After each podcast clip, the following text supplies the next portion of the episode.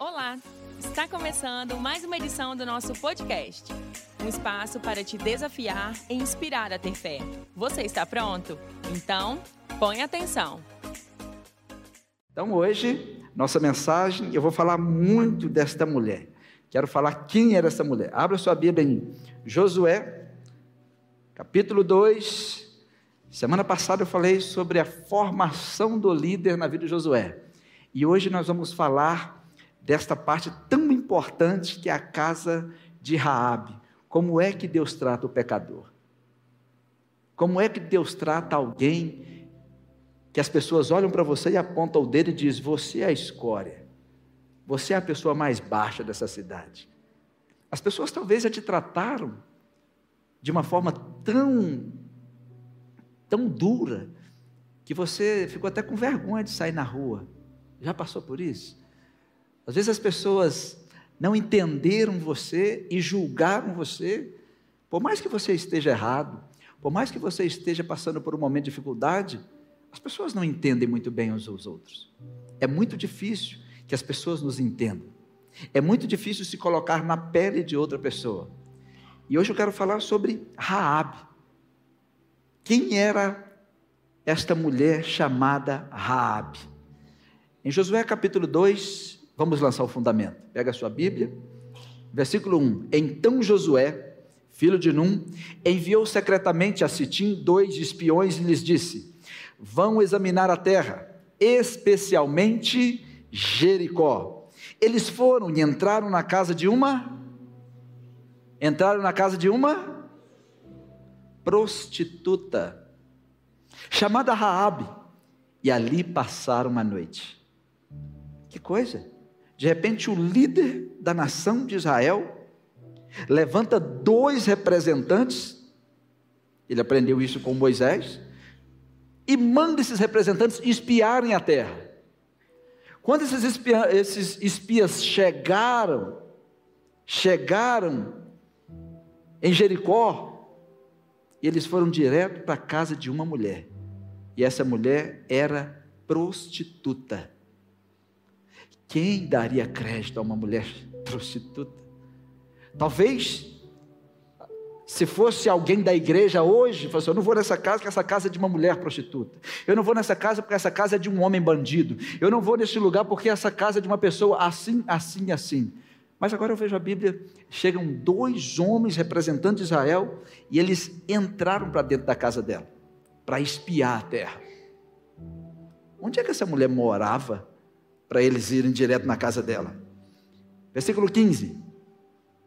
Ela então os fez descer por uma corda pela janela, porquanto a sua casa estava sobre o muro da cidade, e ela morava por sobre o muro. Agora olha comigo, vamos, vamos dar uma, colocar na mente onde é que nós estamos. Aqui está Josué, todo Israel está acampado. Ali estava o Rio Jordão. E do outro lado está a Palestina, que é Canaã. Hoje, Palestina. Então eles estavam olhando e Josué, vai dois para olhar, para a gente saber por onde a gente entra, como é que estão as forças, antes de entrar e tomar a terra. Eles ainda não estavam em Canaã, eles ainda não estavam na herança que Deus deu para eles. Então agora chega aqueles dois espias eles atravessaram e foram até o lugar aonde eles iriam conquistar. Se vocês se esqueceram, eu vou relembrar vocês. Canaã não era um lugar aonde Deus estava governando. Era uma terra de deuses pagãos. Se lembram? Canaã era um lugar aonde Deus mandou matar todo mundo. Deus mandou matar todo mundo. Mata todo, acaba com tudo e eu vou dar a terra para vocês. Só que aqueles dois foram lá para olhar. Eles foram para conquistar a terra. E nós, como igreja, às vezes nós queremos evangelizar e não olhamos a terra. Nós queremos chegar de qualquer jeito.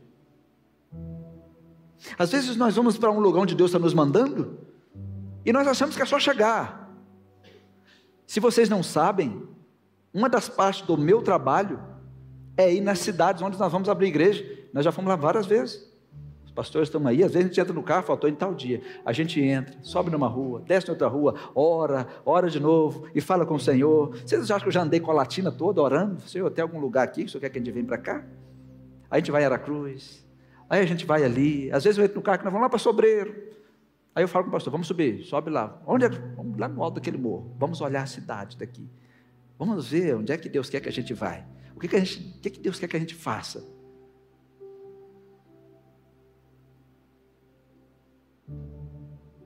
Quantas vezes vocês acham que eu já fui em venda nova do imigrante? Já andei, já andei, andei para lá, andei para cá. E a gente ora, vai num cantinho, vai em outro. Para saber, Senhor, o que, que o Senhor quer que a gente faz? Qual o lugar que o Senhor quer que a gente vai? Um dia eu falei, pastor Tiago, nós hoje estamos lá em, em Guarapari, vamos lá no lugar, tem um pessoal acompanhando a gente, vamos lá ver eles.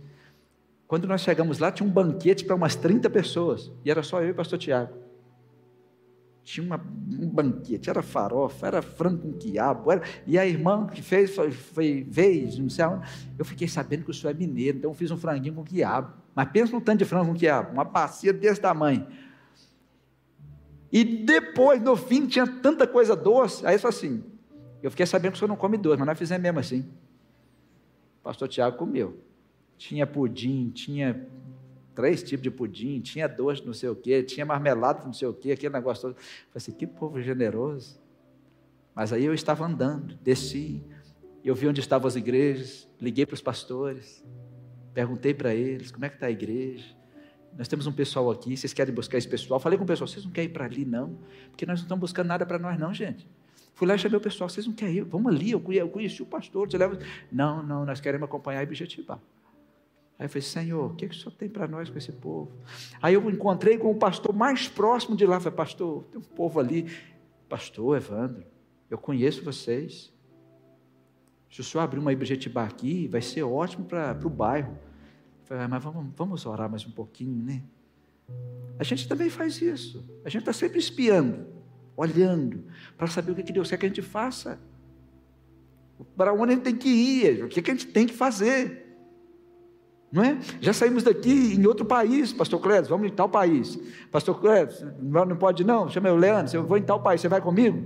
Para olhar a terra. O que, é que a gente tem que fazer por esse povo aqui, Senhor? O que, que a gente tem que fazer? Por que, que o Senhor está me trazendo aqui? O que, que o Senhor está fazendo aqui? E Josué tinha feito desse jeito. Então aqueles dois estavam lá olhando a terra. E a casa que eles encontraram de onde dava para ver toda Jericó estava onde? No lugar mais alto. Daqui de cima dá para ver tudo. E quem morava lá em cima? Uma mulher esperta. Gente, a mulher é sempre mais esperta. É ou não é, meninas? As mulheres estão sempre olhando, vou ficar no lugar onde dá para eu ver tudo. É, é. De vez em quando a minha esposa faz assim para meu lado. Eu já sei que ela está vendo alguma coisa. Eu não estou vendo. A gente que é homem, nós homens, nós somos meio sons mesmo. A gente enxerga assim, ó. Já viu como que a mulher tem dificuldade de dirigir no escuro? Porque ela enxerga tudo em sua volta. Agora o homem dirige, que o homem olha lá na frente. E a mulher, quando vem um carro, está dirigindo no escuro, vai para 20. Que é isso? Está vindo um carro. E o olho some. É assim ou não é quando vocês estão dirigindo? E o homem? Hum, está vindo o carro. Opa, você viu esse carro? Vi. Mas nós não estamos vendo nada também, não. Nós estamos vendo lá na frente. Lá na frente eu estou vendo, aqui eu estou nem olhando, não. Você não viu aquele bicho? Vi bicho nenhum, estou olhando lá na frente. Vocês lembram? Isso é antropologia, gente. Porque na antropologia a mulher ficava na caverna, no, na toca, cuidando daquela meninada toda, no escuro. Então ela tinha que ver aranha, rato, correr, aquele monte de mim canto, e tá aquele monte tem ali. E o homem saía para caçar. E o homem caçando é como? Olhando longe concentrado. Por isso que o seu marido está sempre concentrado. Ele está pensando: como que eu vou pagar aquela dívida? Está caçando. Ele está caçando um jeito. Como que eu vou fazer para sair sem a minha esposa perceber? Ele está caçando. O homem está sempre caçando. Por isso que a mulher fala assim: o que você está caçando, hein? É assim ou não é que vocês perguntam? Não pergunta, não é assim? O que você está caçando aqui? O homem está sempre caçando.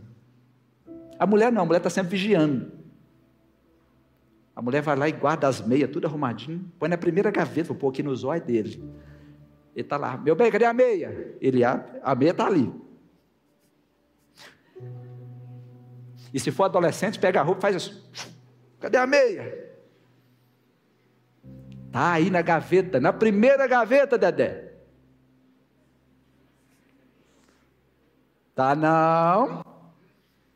Aí elas vêm, como é que elas fazem, gente? O que, que, é isso aqui? O que, que, é isso aqui, Douglas? Aí você fez, era só para te ter ao meu lado.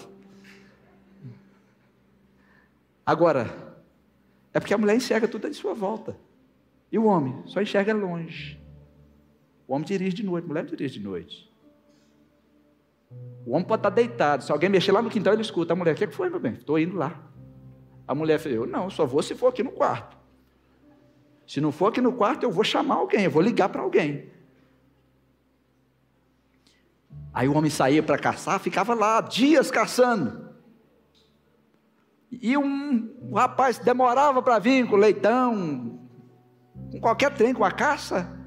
O que, que a mulher tinha que fazer? Tinha que dar comida às crianças, né? O que, que a mulher fazia, gente? Saía de lá de fora para procurar as frutas maduras. Só entregava as doces para a criança. Por isso que mulher e criança gostam de doce. Antropologia, né? Por isso que nas festas de casamento, você desconhece as mulheres ao fim da festa. De tanto doce que tem das moças, nas, nas mais, vem desse jeito. Quando chega, elas chegam assim. Toda fina. E quando termina? Consegui. Consegui pegar 30 doces, eu não posso nem comer, sangue de Jesus tem poder, está repreendido, vou comer só três. Vou comer um beijinho, um moranguinho, esse branco, de esse de leitinho, não sei o que lá. E os maridos ficam assim, meu Deus, o que que deu na minha mulher? E vem com os copinhos, copo descartável, se tiver copo grande, enche também. Então a ideia, não arruma copo no dia do seu casamento, eles vão levar o seu doce todo. E as mulheres da bolsa grande, pode saber que sai todo mundo com a bolsa cheia. Vocês acham não é assim não? Desde sempre, porque o marido demorou a chegar com a carne, tem que dar doce às crianças. Quando faz festa, homem não importa com doce. Homem quer o quê? Carne. Está sempre caçando carne. E as mulheres esperam o quê? Eu só vou embora quando partir o bolo e distribuir esse doce. É assim ou não é? Desde sempre. As mulheres são mais espertas. E agora os dois espias estavam na casa de uma mulher. Aquela mulher, ela poderia ter sido desprezada por eles. Ela poderia ter sido massacrada por eles. Só que ela não era uma mulher qualquer. Na realidade, eu poderia dizer para você, hermeneuticamente, que Deus escolheu aquela casa, aonde estava aquela mulher, para levar aqueles homens lá, para essa mulher nunca mais ser esquecida. porque ela era uma mulher igual vocês, meninas, uma mulher atenta. Qual dos homens que entraram aqui que reparou a roupa da pessoa que está do seu lado? Ou você nem percebeu que está de roupa? Agora as mulheres não, já sentam assim, e fora de moda. Elas olham a outra, meu Deus, estação passada essa roupa. É. Aí olha a outra, está dentro da estação. Olha a paleta de cores. Hum, é assim entende. Olha o corte, cortou direitinho, colocou lá as medidas, ela dá, dá certinho com o cabelo curto. Essa aí não dá certo. Sobrancelha torta. É, pintou demais, pintou de menos o rosto. É assim ou não é, as mulheres? Vê se tem uma mulher do seu lado, já te observou. Gente, já fez o raio-x, já sabe tudo. Já viu até se a sua unha foi pintada, a mulher sabe se você está com a unha encravada, sabe tudo, nunca vi desse jeito. E homem, a gente nem percebe que vem com a gravata de uma cor, a calça de outra, caminho de outra, essa mulher não falar com a gente, tira essa roupa, pelo amor de Deus, seu patati. Não, homem é um negócio terrível. Agora, Raab era uma mulher, igual as, mulher, mulher é fantástico, né? Mulher é fantástico. Quando Deus quer abençoar um homem, Deus coloca uma mulher do lado dele. O solteiro deve estar assim, Deus não está gostando de mim, não. Oi, gente, todo tio-tio tem o seu havaiano. Todo, todo tio-tiozinho tem o seu pezinho todo, vai dar certo. Uma hora vai dar certo. Agora, toda mulher nasceu por causa de um homem. A Bíblia que diz isso. A Bíblia diz que a mulher foi feita por causa do homem. Toda mulher nasceu por causa de um homem. A mulher que está solteira, ela deixou escapulir o homem. Vai que esse homem está aí, ó. Tem uns rapazes solteiros, muito fraquinhos, mas estão aí, ó. Tem uns fortes também, né? Valentes. Valentes. Valentes. Ô, gente, as mulheres são fantásticas. Se os meninos depender só de nós, porque a maioria das mulheres que eu conheço, elas saem de manhã, se elas tiver sair de manhã e não voltar tempo fazer almoço, ela sai e faz o quê? Deixa o almoço pronto. E os homens? Passa na padaria com uma coxinha. Olha o almoço. Deus proverá. Deus vai levantar alguém, né? Mas as mulheres elas estão sempre atentas. A mulher está atenta à roupa. Eu tenho certeza que tem homens, tem uns rapazes, umas, né, que estão aqui que acham que tem uma fada madrinha que chega no guarda-roupa e fala assim: roupa limpa, sapato com menos chulé. Mas é a mãe que passou lá, não é a mãe que passou? A mãe passou, jogou talco, 3 quilos de talco, porque os adolescentes de hoje não lavam o pé, não tomam banho, não limpam a unha, né? E, gente, esse adolescente é uma benção. Eu sei uma forma de eles tomar banho, comprar um celular à prova d'água, que aí dá para tomar banho. Dá, dá, sim, né? Mas as mulheres estão atentas a tudo. Aí agora aqueles dois espias encontraram uma mulher que estava na mira de Deus. Ela estava atenta ao que estava acontecendo em Israel. Ela nem estava lá. Ela sabia o que estava acontecendo na vida fora de Jericó. E tem mulher que é assim mesmo. Tem mulher que nunca sai de casa e sabe tudo o que acontece na cidade. Vocês conhecem alguma? Vocês sabem que quando a Bíblia fala de fofoca, está direcionada à mulher, né? Também, essa é uma parte negativa que eu vou deixar de lado, né? não vou falar isso de vocês hoje, não. Mas tem uns homens fofoqueiros também, não tem? Nossa Deus, pelo amor de Deus. Mas aquela mulher, ela morava em cima do muro. A antena dela estava ligada. Ela sabia o que estava acontecendo dentro de Jericó. Ela sabia o que estava acontecendo fora de Jericó. Ela sabia o que, que Deus estava falando com Israel. Ela sabia de tudo. Ela até sabia que Deus tinha entregue a terra onde ela morava para Israel. Só uma mulher dessa. Só que por que, que ela não contou para todo mundo? Porque era uma prostituta. Ninguém dava atenção para ela. Só que os dois espias de Israel deram atenção para ela. Chegaram até ela. Quando ela viu que aqueles homens eram homens de Deus, o que vocês acham que ela fez? Eu quero fazer uma aliança com vocês. Eu quero me unir a vocês. Não é interessante isso? Quando elas viram que estava diante de homens de Deus, a primeira reação dela foi abrir a porta para eles. Segunda reação, eu quero fazer uma aliança com vocês. Josué capítulo 2, está abertinho aí, né? Olha no versículo 4. Mas a mulher que tinha escondido os dois homens respondeu para o rei: é verdade que os homens vieram a mim, mas eu não sabia de onde eles, eles tinham vindo. O rei enviou soldados para ir na casa dela. Você viu os espias que vieram de Israel? Você os acolheu? Onde é que eles estão? E ela?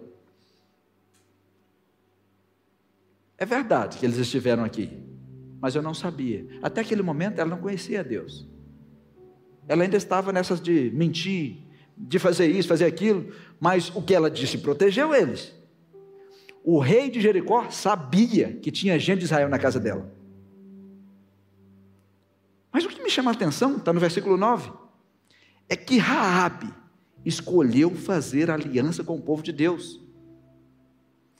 Ela discerniu as coisas. Tem gente que não consegue discernir. Mesmo ela morando no meio de um povo pagão, mesmo ela sendo uma pessoa que não servia a Deus, ela discerniu que tinha um povo diferente vindo em direção a eles. Ela discerniu que ela poderia ter a vida dela mudada. Olhem para mim. Canaã representa a terra prometida sem Deus. Nesse exato momento, Canaã é o mundo esperando a igreja. E a igreja estava indo em direção a Canaã. Aqueles homens representavam a chegada do povo de Deus. Mas todo o povo, até o rei, queria destruir aquele povo que estava chegando, porque Deus havia entregue Canaã nas mãos do povo dele, nas mãos de Israel. Só que aquela mulher olhou, não, comigo não. Olha o que ela diz, versículo 9. Versículo 9. E ela disse para eles: Sei que o Senhor lhes deu essa terra. Primeira coisa, sei. Vocês sabiam que muita gente sabe que estão no caminho errado, não sabe? Tem muita gente que estão conscientes de que estão vivendo uma vida de pecado, mas eles não querem se aliançar ao povo de Deus, não querem se fazer nenhuma aliança com Deus, querem continuar vivendo em cima do muro, querem continuar vivendo como uma prostituta, como um ladrão, como um mentiroso, mas Raabe, quando ela teve a oportunidade, ela diz: "Eu sei que o Senhor deu essa terra para vocês. Vocês nos causaram um medo terrível, e todos os habitantes desta terra estão apavorados por causa de vocês." O povo de Jericó não estava preparando para destruir o povo de Deus, eles estavam com medo do povo de Deus. Eles estavam apavorados. Mas por que estavam apavorados? Porque até o mundo sabe que quando Deus diz que vai fazer, Deus faz. A Bíblia diz que as portas do inferno não prevalecerão contra a igreja. Pastor, mas o que é isso? Deus está dizendo que as portas do inferno é como aquelas portas de Jericó, está ali segurando. As portas do inferno não prevalecerão. Mas para Satanás segurar a porta, alguém tem que estar tá empurrando. Nós temos que bater com força na porta do inferno, é para derrubar, não é para fazer acordo. A igreja não veio fazer acordo com o mundo. A igreja, a igreja é um meio que Deus está usando para transformar o mundo. E nós somos a igreja do Senhor somos o povo de Deus. Nós temos um compromisso com Deus primeiro. E o diabo sabe quando a igreja está se aproximando. Mas se nós continuarmos orando, se nós continuarmos jejuando, se nós continuarmos nos comprometendo com essa palavra, de que nós não somos nada, mas nós servimos a um Deus que é tudo, nós vamos bater com força até as portas caírem até as muralhas caírem e as portas do inferno não vão prevalecer contra a igreja. Foi ele que disse isso. Raabe sabia. Raabe disse: "O povo daqui está com medo de vocês, mas eu não estou com medo. Eu quero aliança com vocês. Eu quero o que vocês têm. Eu quero ir para o meio de vocês. Eu quero isso aí." Nesse exato momento, ela demonstrou crer no Deus de Israel. Nesse exato momento, ela mostrou que tinha fé no Deus de Israel. Enquanto ela demonstrou fé, o resto demonstrou que estavam com medo. Você que está me ouvindo aqui, você não pode ficar com medo de Deus, porque Deus quer alcançar você com seu infinito amor. A nossa mensagem não é para causar medo, é uma mensagem de esperança, é para dizer: há esperança, tem jeito, tem jeito sim. Porque para Israel, talvez você poderia dizer assim: ela não é do povo hebreu, ela tem um sangue de gentio, ela não tem nada com eles e ainda é uma prostituta, mas ela é símbolo de um povo como nós. Eu não sou judeu, apesar de ter 4,5% do meu sangue de judeu, já é muita coisa. Mas eu não sou judeu. Talvez a maioria de nós aqui, eu sei que não somos judeus. Somos como Raabe. Se for olhar para nós, nós não temos nada melhor do que ela. Eu não sou prostituto, você também não é prostituta. Mas nós sabemos quem nós somos. Se julgado pelos homens, condenado já estaríamos. Só que Deus olhou para nós como olhou para Raabe. Deus inseriu Raabe no povo dele, assim como inseriu a mim e inseriu você.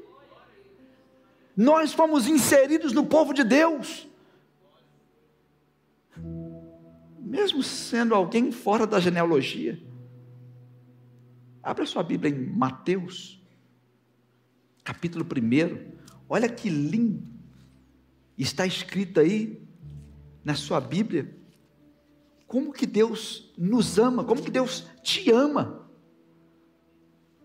Porque às vezes as pessoas dizem assim: ah, eu, você não me ama porque eu não sou da sua igreja. Você não me ama porque você também não vem na minha igreja. Nós somos a igreja de Deus na terra. Somos um povo. Somos um povo. Somos a igreja de Deus na terra. Agora olha só, em cima do muro, o povo de Israel chega e encontra uma prostituta.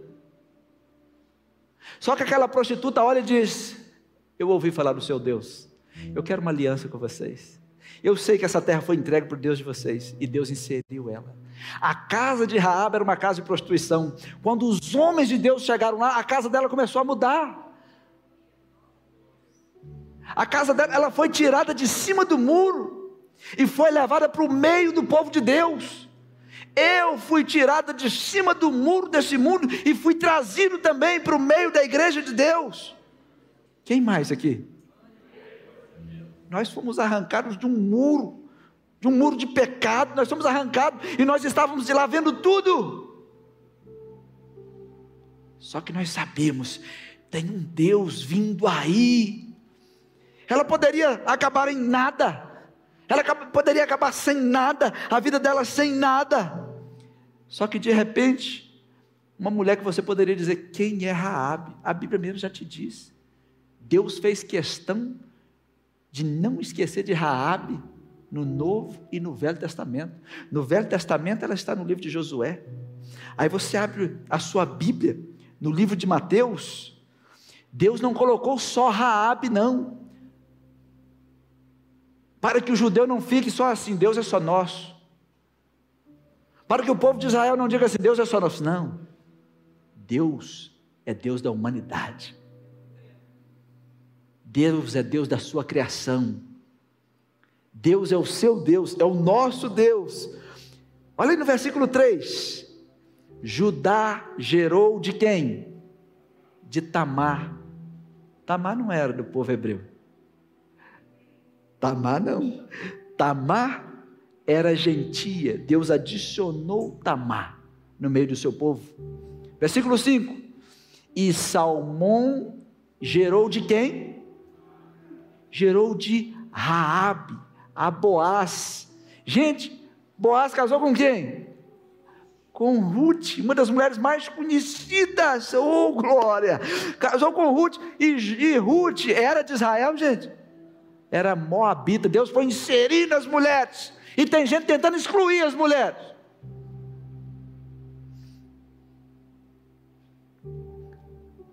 Quem é você, mulher? Deus me inseriu. Quando Deus fez Adão, fez Adão fora do Éden. Está escrito na sua Bíblia. Depois de fazer Adão, ele pegou Adão e colocou no Éden. E a mulher ele fez aonde? Dentro do Éden. As mulheres são privilegiadas de Gênesis e Apocalipse. Porque as mulheres, elas devem se esquecer, né? mas são os seres mais poderosos da terra. No mundo espiritual, Deus conta com cada mulher. Olha essa genealogia. Deus pegou Tamar, Tamar, entra aí. Deus pegou Raabe.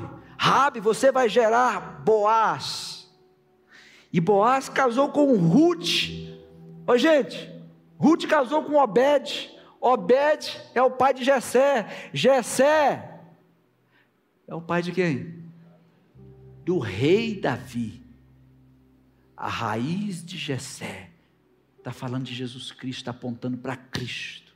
Nunca despreze um ser humano que Deus escolheu. E nunca deixe ninguém desprezar você. Basta você aceitar o convite de Deus e descer do seu muro e vir a Ele. Talvez você disse, se eu soubesse quem eu sou, sou tipo essa Raab. E Raab diz para você assim: Eu sei quem eu era. Agora eu estou na linhagem. Eu tô, eu sou ancestral de Jesus. Eu sou ancestral. Aqui, Davi veio da minha linhagem. Salomão, que vocês falam tanto dele, veio da linhagem de Raabe. Que coisa! O que, que Deus fez? Volta para Josué capítulo 2, deixa aí, sempre aí. No versículo 10, a Bíblia diz que Raabe atuou com fé em Deus. Tem muitas pessoas que estão aceitando o selo que as pessoas colocam nela. Mas você é isso, você é isso, você é isso, você é isso, você é um perdedor, você é um fracassado, você é isso, você é um pecador. Quem de nós aqui, gente, que não tem pecado? Quem não tiver pecado, vou liberar as janelas para vocês quebrarem. Pode quebrar isso em tudo, quem não tiver pecado. Qualquer um de nós que disser que não tem pecado, nós estamos fazendo Deus mentiroso. Não é verdade? Agora, se você estiver me ouvindo, Deus está olhando para você e te chamando. Te chamando para uma aliança com Ele. Ah, mas eu não sou do povo de Deus. Sou de Canaã. Não. Quando você aceita fazer uma aliança com Deus, você é inserido no povo de Deus.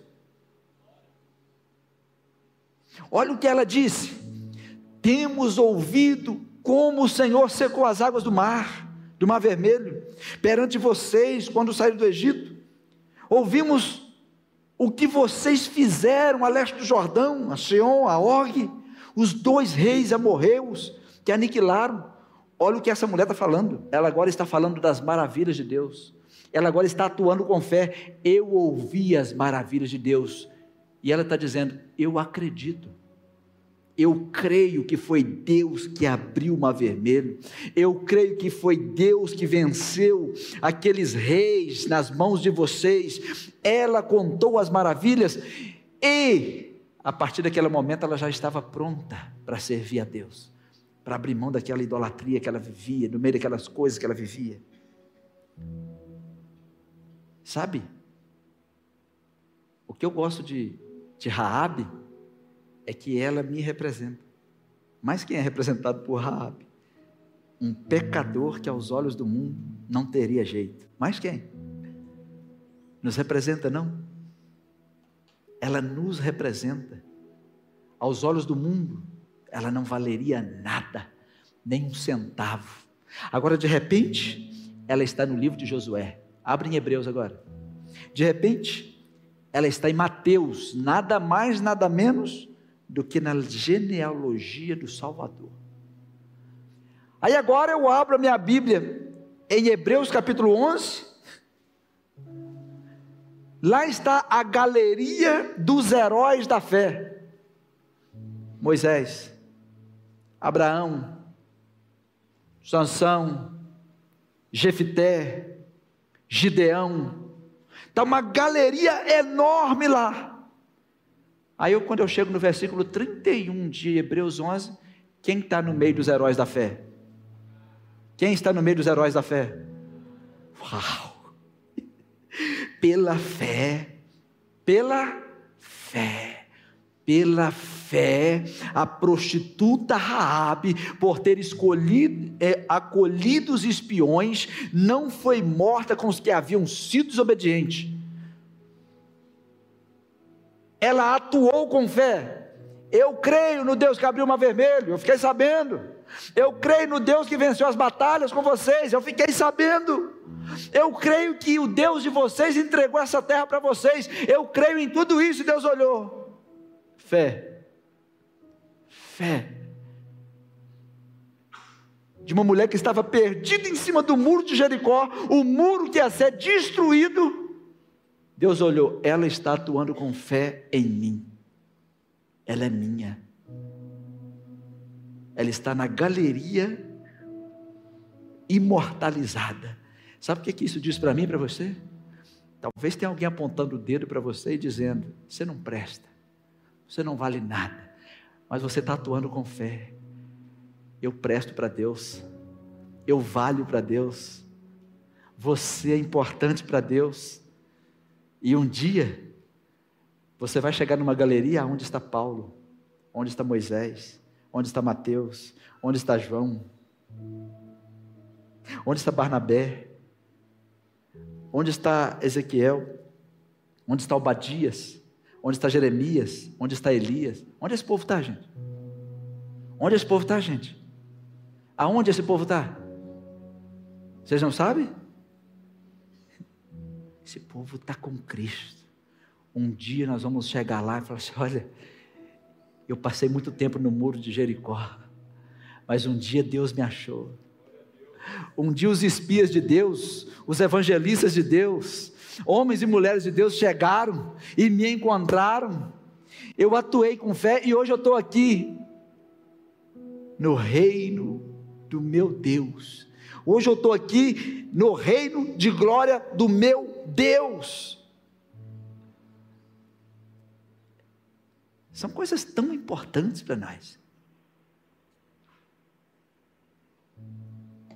Raabe também representa a igreja. Raabe estava em cima do muro aonde Deus ia derrubar, onde Deus ia atuar. Vocês lembram de Ló? Ló morava na região de Sodoma e Gomorra. E Deus falou assim: Eu vou destruir isso aí, por causa do pecado. Entende? Vou destruir isso aí por causa do pecado, por causa da idolatria.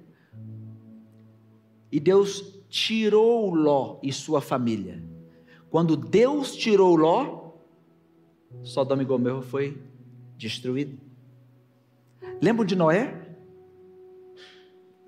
Deus disse: Eu vou destruir a terra por causa de pecado, por causa de idolatria.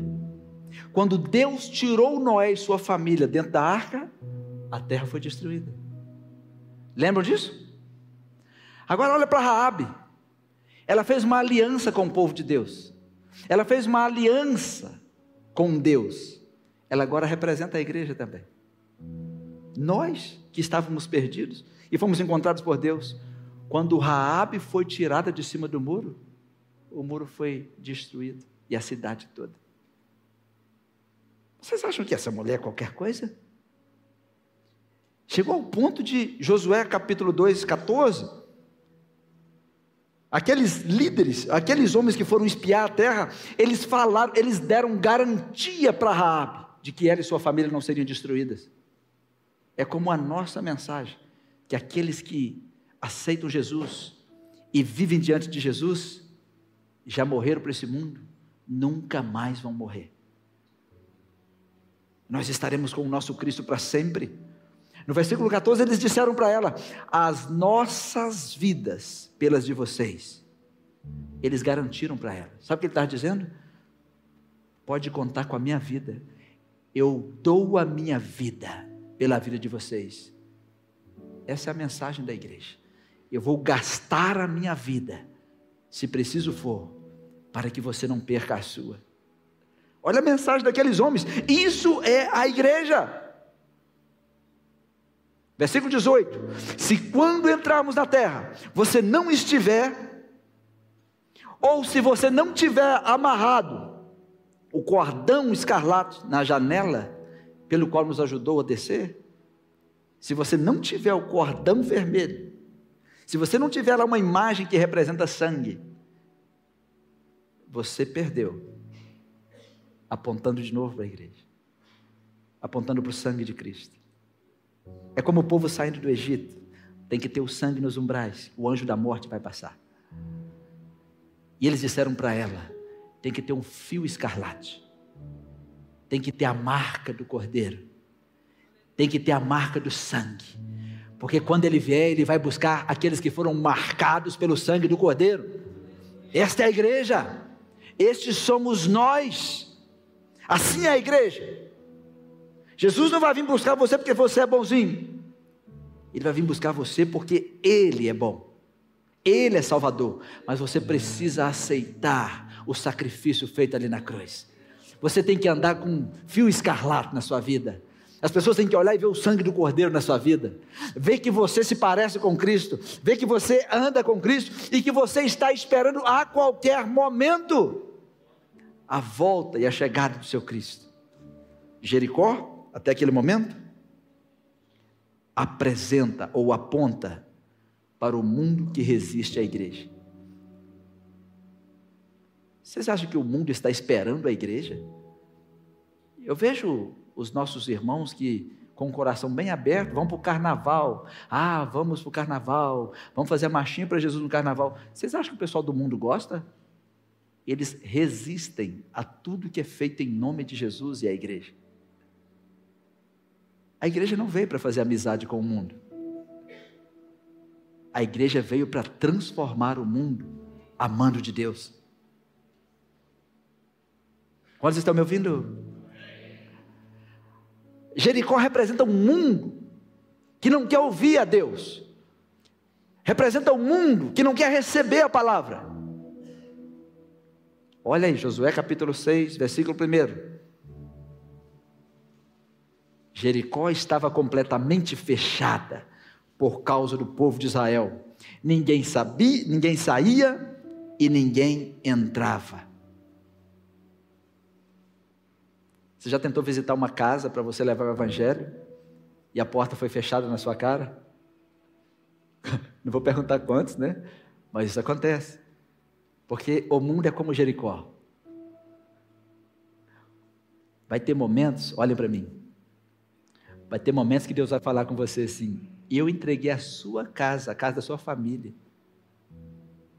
eles já estão nas minhas mãos. Mas você vai chegar lá, eles vão fechar a porta na sua cara, tipo Jericó. Tá vindo, hein? Tá vindo aquela menina para pregar para nós de novo. Tá vindo aquele menino para pregar para nós de novo. Vocês acham que eles bateram no muro? Vocês acham que eles bateram na porta? Não. Josué falou: Senhor, como é que nós vamos fazer? Deus falou com ele: chama aí os homens de guerra, bota eles na frente, com uma arca, e depois chama sete sacerdotes, porque para esse muro aí um só vai ser pouco.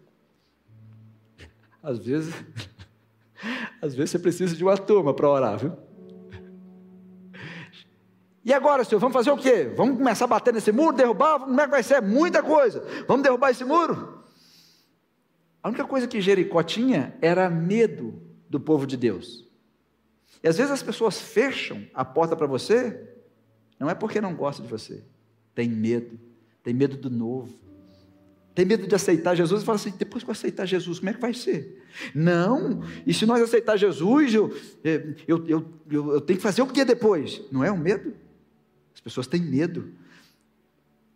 Se falar assim, gente, eu vou descer agora e vou começar a expulsar demônio. Tem gente que já fica assim, meu Deus, será que o demônio está comigo? É, dá aquele medo. Um dia um rapaz falou comigo assim, pastor, uma pergunta. A minha esposa caiu endemoniada. Sim. Hoje eu vou dormir com ela ou com o demônio? Eu falei, boa pergunta. E eu falei assim: olha, a sua esposa não quer mudar de vida. Você está dormindo com ela em companhia de demônios. Pastor, é verdade?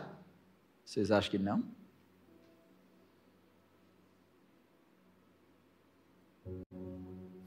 Aí um dia ele falou assim, mas será que ela tem demônio? Eu falei, traz ela. Aí trouxe ela no gabinete e falou assim, ó, quer ver o demônio? Só encostei nela era um endemoniado. Só vou chamar ela aqui de volta, porque ela não quer mudar de vida. Então, pastor, mas o senhor não vai expulsar esse monte de demônio? Não posso fazer isso. Na sua Bíblia, em Mateus 12, a partir do versículo 43, Jesus disse assim: quando um demônio sai de uma pessoa, ele anda por lugares, ele fica andando por lugares áridos. Porque o demônio tem todo o tempo do mundo, enquanto não aconteceu o julgamento, né? Então o demônio fica ali esperando. Aí Jesus disse que se essa pessoa não mudar de vida, esse demônio vem e vai encontrar a casa vazia, adornada. Por quê? Aquela pessoa recebeu oração, a casa está limpinha. Aquele demônio vai no inferno e busca mais sete. Eu estou lendo a sua Bíblia em Mateus 12, viu? a partir de 43. E o último estado dessa pessoa é pior do que o primeiro. Pessoas que recebem oração e não mudam de vida, ela só vai piorando. O principal não é você receber oração, o principal é você acertar a vida com Jesus. Porque se você recebe a oração e é liberta aqui, e volta para lá e não mudou de vida, aquele demônio volta e traz mais sete, e a sua vida vai piorando. Vocês acham que o demônio está brincando? Uh -uh. Não está. E nós também não estamos, não. Nós estamos prontos. Mas nós queremos uma igreja pronta também. Nós queremos uma igreja pronta. O mundo está fechado. O mundo está com medo. As pessoas estão com medo. Peraí, e, e se eu deixar você entrar? Hum, só que aí, Josué está lá olhando para aquelas muralhas com o povo, muralha grande.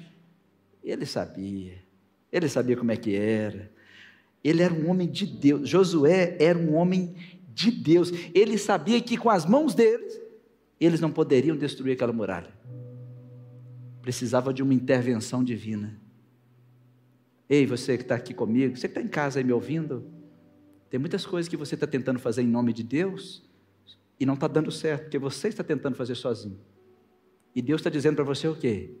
Quando eu te mandar fazer, tem que ser feito do meu jeito, do jeito de Deus. Não, Deus me mandou fazer, agora eu vou lá. Vamos lá, vamos lá, gente. Vamos, traz a bazuca, traz o canhão, traz as picaretas, e Deus está de lá. Não pedi para você trazer nada.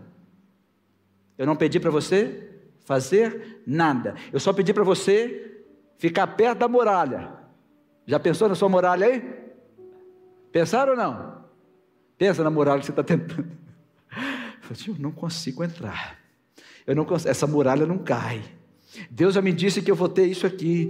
Deus me disse que aquela empresa ia ser minha. Deus me disse que eu ia para Israel com o pastor Evandro em novembro. Mas tem uma muralha. E Deus. Só que você fica tentando, eu vou destruir, eu vou sozinho. Deus sai de lá. Fala, vai. Aí você está lá na muralha. Igual mulher tentando dar uma costa no marido. E o marido, ai, ai, ai. O Arthur é grandão, né? E a mãe dele, quando está batendo nele, ele fica. Eu chamei ele, fala ai, pelo amor de Deus. Senão ela vai ficar triste. Não, batendo assim, bate de mãe, sai para lá, menino. E ele está. E ele é grandão. Aí eu falei assim, Arthur, vem cá, quando sua mãe for batendo você, fala, ai! Não sabe apanhar também não. Se você falar, ai, está doendo, apanha menos. É, gente. Cai, sai rolando. Esses meninos de hoje não sabem fazer nada. Eu me lembro, eu, gente, eu era apaixonado por Fanta. Você lembra daquela Fanta? Eu gostava de Fanta e de Guaraná Taí. Mais alguém? Mas é antiga. Garrafinha. E minha mãe não comprava de jeito nenhum. Na segunda-feira eu amanhecia doente. Ah, Igual meus meninos fazem de vez em quando, estou com tanta dor. Aí minha mãe, fica em casa, meu filho. Tá bom, mãinha. Minha mãe nordestina, né? Então ela fala, meu filho, ô meu filho, só tá quente, fica em casa. Tá bom, mãinha. Você quer alguma coisa? Quero Fanta.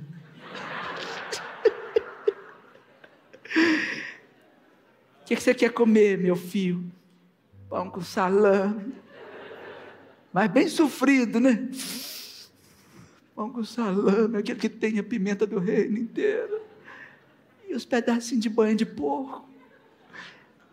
Dá para trazer com a, com a linha junto? Que eu gostava de tirar a linha. Ninguém nunca fez isso, né? Aí minha mãe, depois que ela saiu, já ficava bom. Na hora que eu ouvia barulho, eu... vocês não façam isso, viu? Eu não era crente, não. Eu tomava aquela fanta devagarinho, gente. E comia o pãozinho. Você tá, tá gostoso, minha filha? Eu acho que ela sabia. O que você quer comer no almoço? O que a senhora fizer. Mas o que você quer, meu filho? Você está tão dodói. Pode ser um hambúrguer com a Fanta tá aí, lá do boteco do seu, seu, do seu, do seu André, e também uma mironga. Se der, né? Se não der, não tem problema.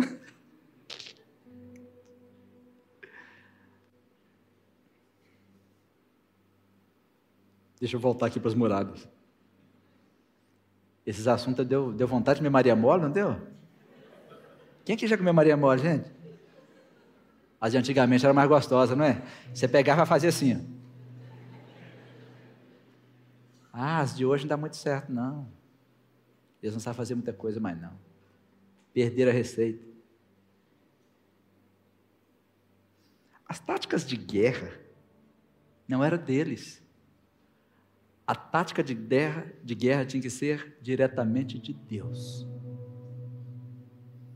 Josué foi até Deus para perguntar como é que vai ser. Está está em Josué 6, eu estou em Josué 6. No versículo ele diz assim: Olha, reúne todos os homens de guerra.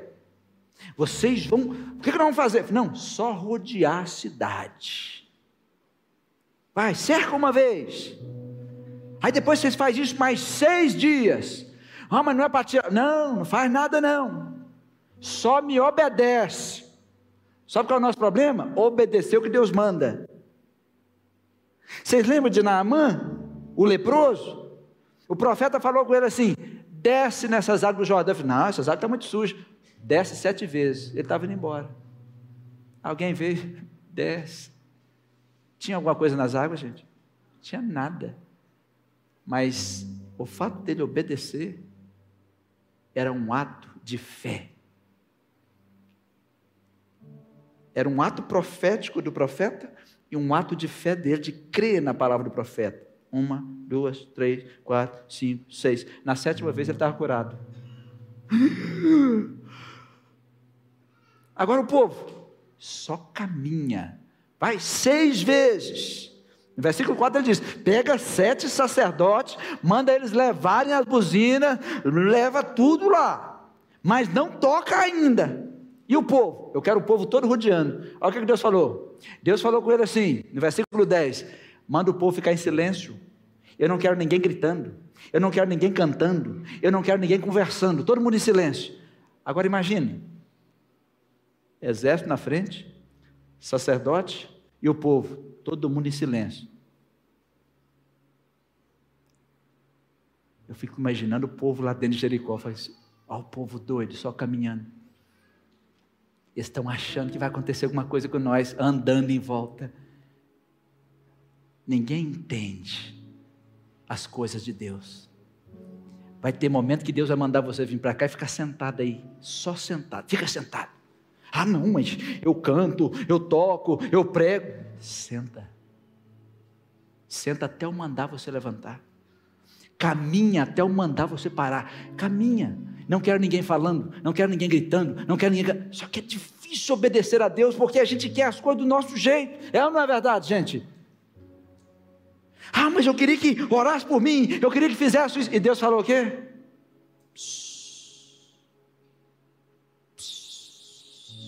Não gritem. Não deixa ninguém ouvir a sua voz, está no versículo 10, o que eu estou dizendo aqui. Não gritem, não deixa ninguém ouvir a sua voz. Não pode sair nenhuma palavra da sua boca, até que eu diga. E o dia que eu falar, eu vou mandar vocês gritarem. Aí eles estão lá. Não cantavam, não faziam nada. Seis dias. Um dia. No sétimo dia, Deus falou: olha, o sétimo dia vai ser mais cansativo. Por quê? Vocês vão dar sete voltas hoje. Nossa!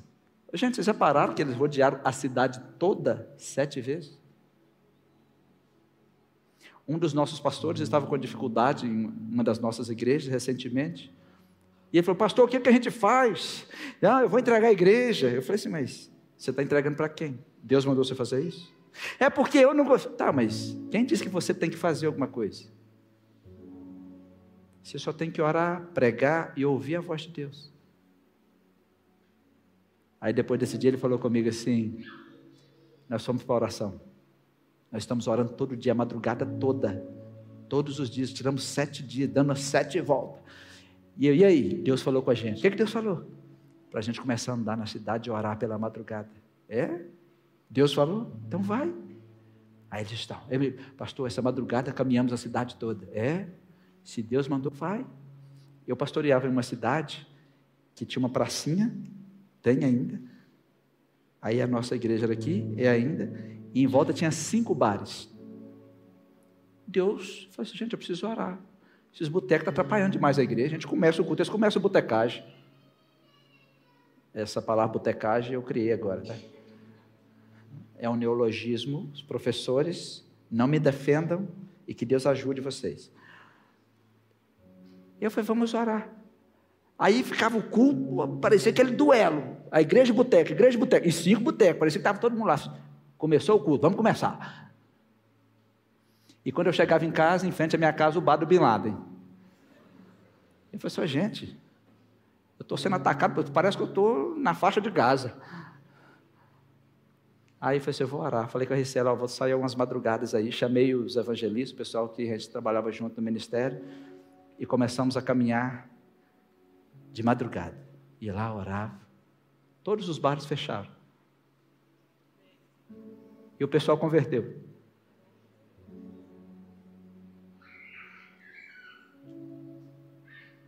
Nós não fechamos nenhum. Porque um dos bares, as netinhas, eu quero na igreja, eu quero na igreja. Aí a vovinha, a vovinha até que ficou. O outro, Conversar, conversar, conversar, até que ele veio. O outro desistiu. E o outro aconteceu um acidente, ficou tetraplégico. Nós fomos lá e oramos, voltou a andar. Falei assim, não, pastor, vou congregar com vocês. Que, que você está fazendo? Você está tentando ganhar na sua força? Você está tentando ganhar na sua força? Não vai conseguir. Ah, eu vou no psicólogo, eu vou no psiquiatra, eu vou no cirurgião, eu vou, vou fazer alguma coisa. Não, para de fazer um pouco. Eu vou descansar no Senhor e vou começar a buscar o Senhor. Senhor, qual é a estratégia? Pode ser que Deus diga para você, desce sete vezes no Rio Jordão. Pode ser que Deus diga para você, chame as pessoas de guerra espiritual. Chame os sacerdotes. Comece a caminhar em volta dessa muralha. Ah, mas caminhar faz o que eu estou falando. Porque o que Deus manda a gente fazer parece que não adianta, parece? O que Deus manda a gente fazer não tem lógica. Porque o que Deus manda a gente fazer é tão simples que não tem lógica. Senhor, está cego. Pode lavar. Como? Lava. Estou enxergando. Senhor, não fala. Vem cá. Lava. Voltou a falar. É tão simples. Porque a gente está acostumado com muita coisa. Eu vou fazer, eu vou... e Deus está dizendo o quê? É, que tal você confiar na minha estratégia?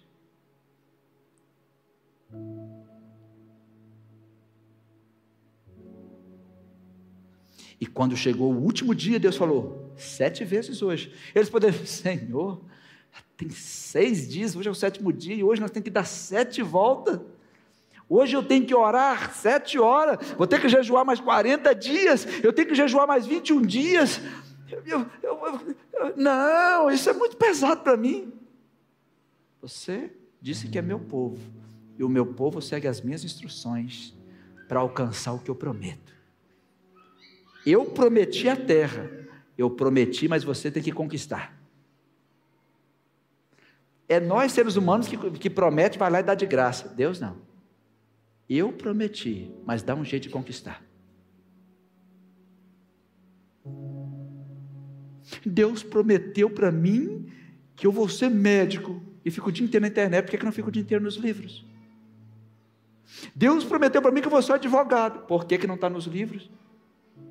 Eu já passei no vestibular, mas vai ser um péssimo advogado. Ninguém vai te querer, trem. Deus prometeu para mim que eu vou ser um homem de Deus, uma mulher de Deus. E cadê? Você está você tá se preparando para isso? Quem vai ser? Já é. Uma menina falou comigo assim: Deus falou comigo que você é juíza. E por que você não se comporta como uma? Não, mas eu estou só fazendo direito. Tá, se você vai ser juíza, por que não se comporta como uma juíza agora? Depois ninguém vai te respeitar.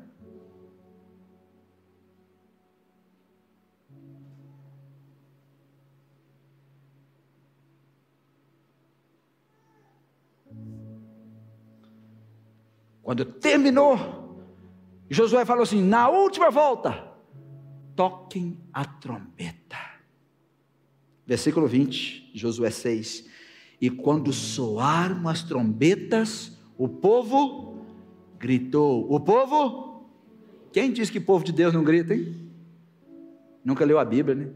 É os evangélicos sem evangelho. Sacerdote toquem as trombetas. E quando o povo ouve o toque da trombeta que derruba a muralha, a reação é o seguinte: grita, joga esse pulmão para fora, abre a boca, vocês vão gritar. E quando eles gritaram ao som das trombetas e do forte grito, o muro caiu. A muralha caiu. E eles partiram para a batalha. Não é porque a muralha caiu que ah, vamos lá. Não, a muralha caiu, tem que partir para a batalha. Porque tem gente que quando a muralha cai, fala, graças a Deus a muralha caiu. Não cruze os braços. Porque quando a muralha caiu, o inimigo vai partir para cima de você, se você não partir para cima dele. Ah, hoje eu fui na quarta de milagre. Tá, você vai cruzar os braços? Continua orando o resto da semana. Porque o inimigo vai tentar roubar o que Deus prometeu para você. Hoje eu fui no culto de domingo, eu recebi. É? Vai ficar mostrando? Parte para a batalha, para a oração e para o jejum, porque o inimigo vai tentar arrancar de você. O inimigo vai tentar arrancar de você. E no meio daquilo tudo, a família de Raabe já não estava ali. Porque antes deles saírem destruindo tudo, versículo 23, antes de saírem destruindo tudo, aqueles jovens que estavam espionando a terra, eles entraram, foram lá e buscaram Raabe, o pai da Raabe, a mãe da Raabe, os irmãos de Raabe e todos os seus parentes. E tiraram toda a sua família de lá. E levaram para um lugar fora do acampamento de Israel, para ela ficar em segurança. Josué é um tipo que aponta para Cristo. Raabe aponta para a igreja. Se você olhar sua Bíblia no versículo 25, assim deu Josué vida à prostituta Raabe, assim como Jesus deu a vida à igreja. Josué garantiu que Raabe não morreria. Jesus garante que a sua igreja não vai morrer. Ainda que você feche os olhos aqui, você abrirá os seus olhos nos braços do seu Cristo, do nosso Salvador, do nosso Senhor.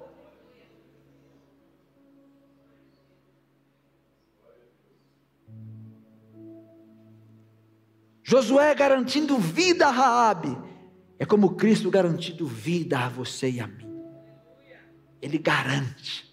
Se você fez uma aliança com ele, ele garante.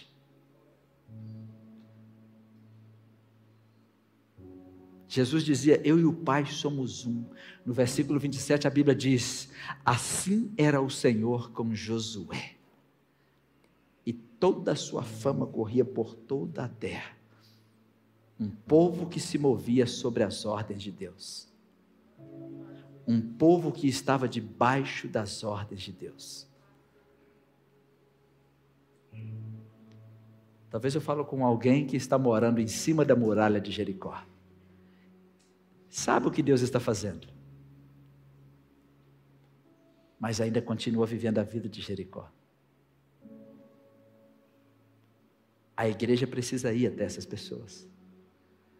Mas quando a mensagem chega, quem está em cima da muralha de Jericó precisa receber a palavra.